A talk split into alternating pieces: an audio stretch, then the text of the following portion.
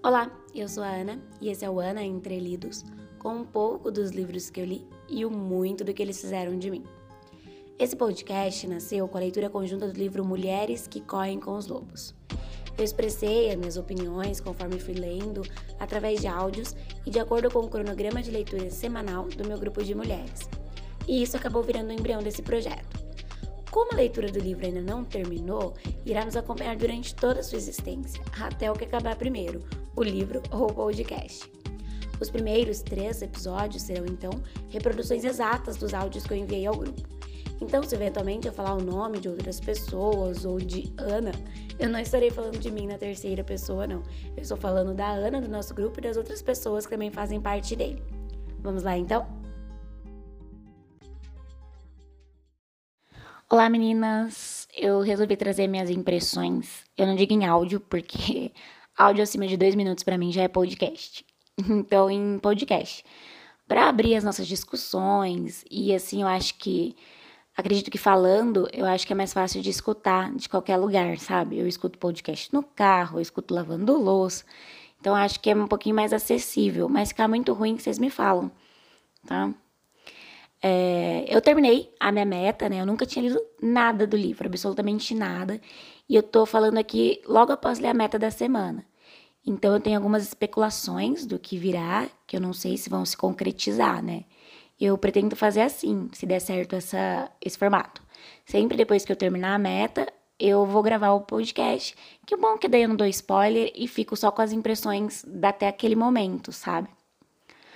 Bom, primeiro, eu li as sugestões da Ana acerca do conceito de arquétipos, que era algo que eu tinha bem por cima mesmo. E eu acho que é interessante da gente abordar um pouquinho aqui, já que a gente está no início dessa leitura, porque é algo que vai pautar a obra, acredito eu, né? E porque eu achei um tanto complicadinho de visualizar quando eu li sobre. Então, quem sabe a gente discutindo entre a gente, a gente consiga visualizar melhor. Eu falo o que, que funcionou para mim, por exemplo.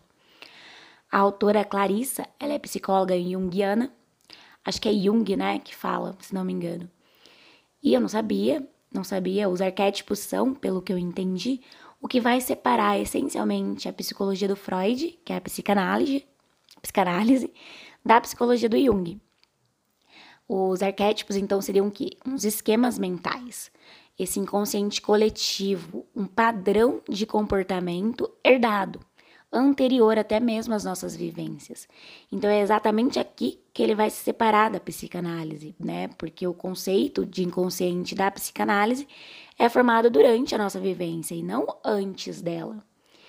É claro que aqui a gente ainda vai ter cada um a sua própria experiência, mas elas estarão linkadas a uma estrutura anterior, uma estrutura que é comum a tantas culturas diferentes. O que me ajudou a visualizar o arquétipo foi pensar nele como um passado mental, uma espécie de DNA. Nosso DNA enquanto ser humano. Nesse caso, nosso DNA enquanto mulher, né? Nós já nasceríamos com algumas imagens formadas, as imagens da figura de pai, de mãe, de filho, nascimento, morte. Por exemplo, eu pensei assim, quando a gente pensa em cachorro, vem lealdade. Da onde vem de fato essas imagens pra gente que já são arraigadas, né? E o mito, o mito ele vai é o que expressa esses arquétipos, né? São mitos que são semelhantes, têm a mesma estrutura e são partilhados por culturas diferentes, que sequer tiveram contato umas com as outras. Isso eu acho muito impressionante. O que explicaria isso, se não esses arquétipos, esse inconsciente coletivo, né? Abrindo parênteses aqui, eu faço muito isso, abro parênteses para falar alguma coisa minha, assim. É, na minha própria experiência, eu adorei ler o Guarani, de José de Alencar. Eu li novinha para a escola.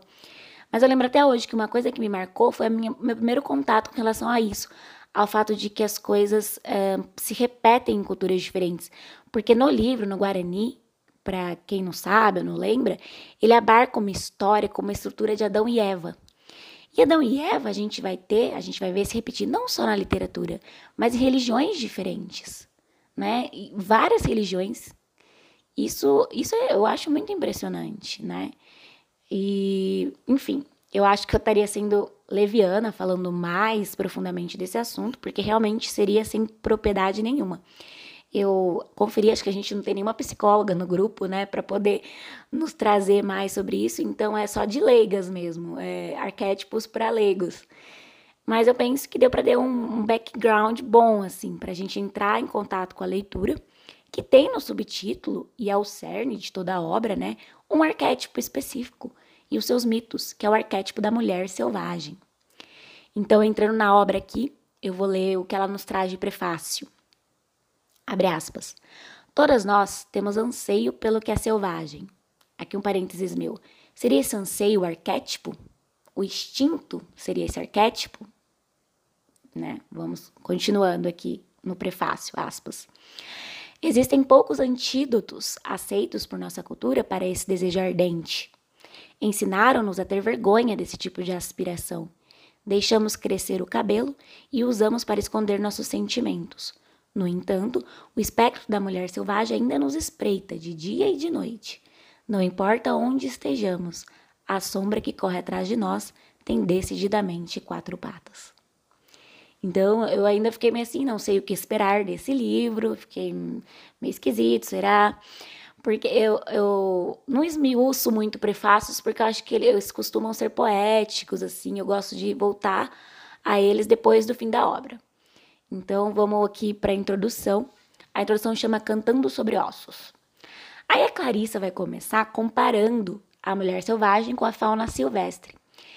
Isso me fez pensar que ela nos apresenta uma espécie de ataque ao arquétipo da mulher selvagem ao longo da história. Como se fosse um desmatamento mesmo, sabe? Para que desaparece, ela acaba deixando ambas, tanto a fauna quanto a mulher selvagens, em extinção. Esse ataque é engendrado essencialmente pela sociedade, que ela vai moldando a figura da mulher ao longo do tempo, tirando-a de si e colocando-a a serviço de todos. Isso que eu entendi, né? É aqui que eu acho que entra bem os quadrinhos que a Ana mandou no grupo, da mulher que é sobrecarregada. Ela é tudo para todo mundo. Ela é tudo pro marido, pros filhos, a mulher resolve, a mulher cuida, a mulher dá um jeito, né? Então eu enxerguei, a imagem que me veio é da sociedade colonizando a nossa natureza. Então, de maneira que some a mulher selvagem, à medida em que surge uma mulher colonizada, domesticada, a serviço do outro. Isso me lembrou um pouquinho do segundo sexo, da Simone de Beauvoir. Nele, a Simone, inicialmente, ela vai nos apresentar a mulher como outro, não como indivíduo em si. Ela sempre vista a partir do homem, e não enquanto mulher por si só né? Vocês não sentem isso às vezes na sociedade? Eu sinto demais. Então a Clarissa, ela vai, é, depois de apresentar né, esse desmatamento da mulher selvagem, ela nos apresenta um pouco da sua própria história, que é uma menina meio hispano-mexicana, meio húngara, que teve uma infância de contato com a natureza, mas mesmo assim, mesmo que ela já sentisse um pouco do, digamos, chamado da mulher selvagem, ela viveu, como ela mesma diz, disfarçada. Ela tem 75 anos hoje, tá, gente? Então, para pensar na época em que ela cresceu, ela devia ser mais disfarçada ainda do que hoje em dia, né? É, você vê que o arquétipo ele já sofre esse ataque, esse desvastamento, porque ele coloca a mulher num padrão do que é certo, do que é feminino, do que a gente tem que seguir. Eu gostei da imagem que ela conta dela indo à igreja, toda vestida, toda arrumada, com uma cauda ou uma orelha de vez em quando escapando para fora. Que não é literal, né? penso eu, é a imagem de quando ela fugia desse disfarce, falasse algo que é considerado inadequado, tomasse uma atitude considerada antifeminina, né?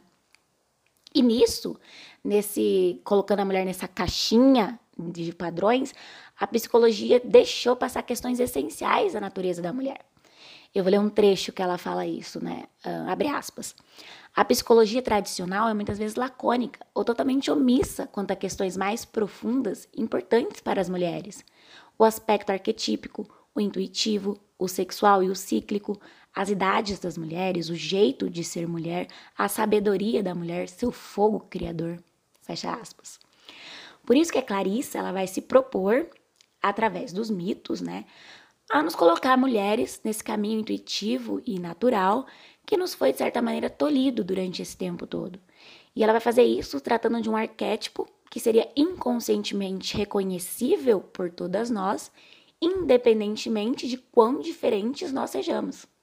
Né? A própria vida cotidiana nos daria vislumbres fugazes dessa mulher selvagem. Quer ver? Ela fala assim, abre aspas. Há ocasiões em que vivenciamos a sua presença, mesmo que transitoriamente, e ficamos loucas de vontade de continuar. Para algumas mulheres, essa revitalizante prova da natureza ocorre durante a gravidez, durante a amamentação, durante o milagre das mudanças que surgem à medida em que se educa um filho, durante os cuidados que dispensamos a um relacionamento amoroso, os mesmos que dispensaríamos a um jardim muito querido. Fecha aspas. Aqui abre um parênteses, né, meu. Eu não tenho filhos. Eu não sei se eu quero, aliás, é uma incógnita na minha vida. Mas uma coisa que eu queria, sem dúvida, que o povo até me acha doida, é sentir a força que é a gravidez e o parto. Assim, a maioria das pessoas quer ter o filho sem passar pelo parto, né? Eu já quero é, passar pelo parto sem necessariamente ficar com o filho, não sei se eu queria o filho. Mas eu, eu tenho esse anseio pela gravidez e pelo parto. Eu queria sentir essa força da mulher, sabe? Então seria isso, não sei, a minha mulher selvagem aparecendo? O que vocês acham? Vocês têm alguns desses anseios selvagens? Tem um outro trecho da Clarissa que eu gostei muito, que é quando ela diz que, abre aspas, mesmo a mulher mais reprimida tem uma vida secreta com pensamentos e sentimentos ocultos, que são exuberantes e selvagens, ou seja, naturais. Mesmo a mulher presa com a máxima segurança reserva um lugar para o seu selvo selvagem, pois ela intuitivamente sabe que um dia haverá uma saída, uma abertura, uma oportunidade, e ela poderá escapar. Fecha aspas. Isso me fez pensar num livro, que é A Vida Invisível de Eurídice Guzmão, da Marta Batalha. Ele já virou até filme, eu acho que é com a Fernanda Montenegro, se não me engano. Mas é um livro muito bom, eu recomendo. É, nos é apresentada a Eurídice, tem também a sua irmã, mas a Eurídice é a principal.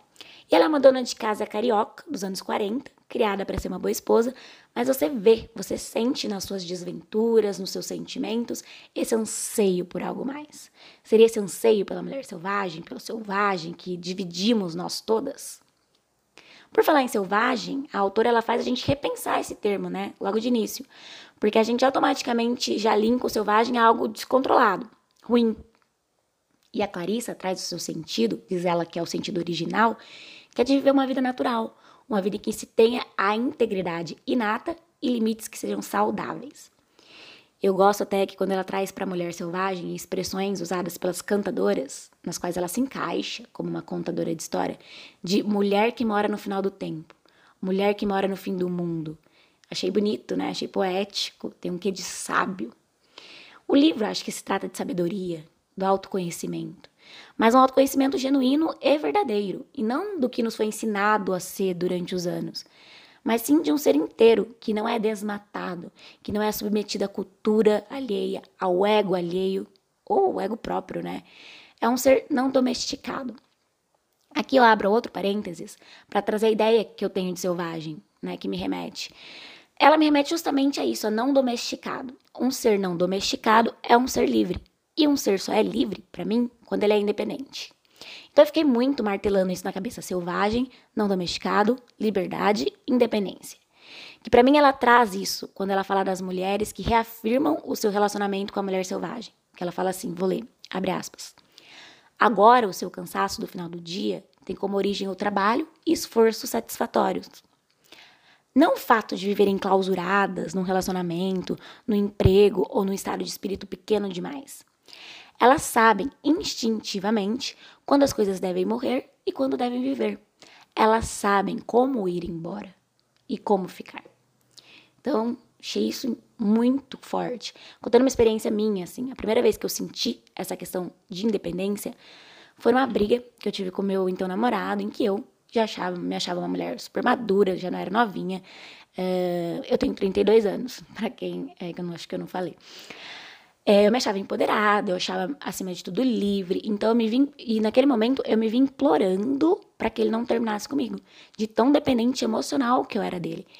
E eu fui falando coisas que eu nem acreditava, que eu nem queria, que eu sabia que ele queria escutar só para ele não me largar, né? Então eu pensei, pera, eu posso ser de fato livre se eu não sei ser abandonada? Então eu tinha essa dependência emocional e a dependência financeira então nem se fala. É curioso mas não é surpreendente, né? Quando a gente nota que a sociedade, que a religião, elas trazem o homem como provedor do lar, E a dependência financeira da mulher seja justamente uma das maiores dificuldades que a mulher enfrenta na hora de pôr um fim num relacionamento abusivo, num relacionamento que não funciona mais. Né? Vocês já pensaram nisso? A sociedade ela coloca a mulher como dependente do homem e é justamente essa dependência que a dificulta se libertar, né? Por isso que eu penso muito na, independência. Bom, mas uh, voltando ao livro, né? Essas digressões. A partir de então, né, depois de apresentar tudo isso, a Clarissa começa a nos apresentar mais ou menos como ela trabalha, que vai ser a estrutura do livro. Eu não sabia disso, que se trata de um trabalho dela como psicóloga. Ela é essencialmente uma contadora de histórias. Ela vai apresentando mitos, como acredito que é o que ela vai fazer no livro, e assim consegue, com o tempo, descobrir o mito ou conto de fadas condutor da sua paciente, acho que podemos dizer assim, né? que vai conter todas as instruções de que uma mulher precisa para o seu desenvolvimento psíquico. Aqui eu me perguntei se seria um mito condutor só, é, esse seria o mito principal, né? Eu pensei, será que é só um mito? Mas eu acho que é o mito principal. Nos arquétipos de Jung, nós temos um que seja o principal. Então, nós vamos ter os outros, mas um que seja o condutor, né? Acredito que seja assim. E assim ela procura tirar os nossos olhos dessa beleza que nos foi ensinada, das sensações que nos foram tidas como certas, daquilo a respeito que todo mundo já está de acordo. Tem uma frase que eu gostei nesse sentido, que é de nos dar a coragem de suportar o que vemos sem afastar os olhos. Achei bonito, provocante, né? Mas muitos desses mitos, desses contos femininos que tem, tinham, né, são milenares e tinham instruções sobre o sexo, amor, dinheiro, casamento, parto, morte, foram suplantados durante a história por termos escolhidos pelos contadores, por exemplo, foram adaptados ao cristianismo, né, que ele afasta tudo isso que é místico. Então, ela até diz, abre aspas, da maioria das coletâneas de contos de fadas e mitos hoje existentes, foi expurgado tudo que fosse escatológico, sexual, perverso, pré-cristão, feminino, iniciático ou que se relacionasse às deusas. Fecha aspas. Porém, né, graças aos estudos de anos da, da Clarissa, ela consegue identificar a estrutura dos mitos, né, ou esse esqueleto que foi desmantelado ao longo da história e repassar e daqui eu acho que vem o título até da introdução, cantando sobre os ossos. Seriam os ossos dessas histórias todas, dessas histórias todas, né? O que vocês acham? Eu gosto de título, de tentar achar o porquê do título. Isso foi o que me veio à cabeça, não sei o que vocês acham. Aí, a partir de então, ela nos dá algumas ideias das histórias que vão ter no livro, um pouquinho do que elas podem nos desenvolver. E, como ela dá de exemplo até, a história do Barba Azul, que nos dá a ideia do que fazer a respeito do ferimento que não para de sangrar. A da donzela sem mãos, que nos forneceria orientações duradouras e atemporais para todos os anos de vida da mulher. E por aí vai. Por falar em duradouras, né, ela avisa que esse processo de autoconhecimento, nosso relacionamento com a mulher selvagem, ele é perpétuo, ele é permanente, ele vai além dessa leitura do livro. E vai alcançar todas as mulheres. Abre aspas. Se você for introvertida ou extrovertida, uma mulher que ama mulheres, uma mulher que ama homens, uma mulher que ama Deus, ou todas as opções anteriores. Se você possui um coração singelo ou as ambições de uma amazona, se você está querendo chegar ao topo ou apenas levar a vida um dia após o outro, se você é animado ou triste, majestosa ou vulgar, a mulher selvagem lhe pertence. Ela pertence a todas as mulheres. Fecha aspas. Então, fiquemos atentas, né? Ela pede essa atenção né? Na verdade, sou eu que peço. É porque ela fala que as portas de entrada para esse mundo da mulher selvagem são poucas, mas valiosas. Então, fiquemos atentas durante a leitura, né, para enxergar essas portas. Elas podem estar numa cicatriz profunda, num desejo de vida mais plena. Mas, por fim, tem uma passagem que eu queria comentar, que é quando ela conta de um sonho de que ela está em cima dos ombros de uma senhora que veio antes dela, que está em cima dos ombros de outras, e assim por diante, como se a história viesse dos que já foram. Isso me lembrou um poema da Hope Core, que eu vou ler aqui, com o qual quero encerrar esse podcast com as minhas impressões e abrir para as nossas discussões, para impressões de vocês, que podem ser completamente diferentes da minha. O bom é isso, a gente ter essa discussão, né, discordar. E o poema ele se chama Legado e ele é assim: me levanto sobre o sacrifício de um milhão de mulheres que vieram antes e penso: o que é que eu faço para tornar essa montanha mais alta, para que as mulheres que vierem depois de mim possam ver além?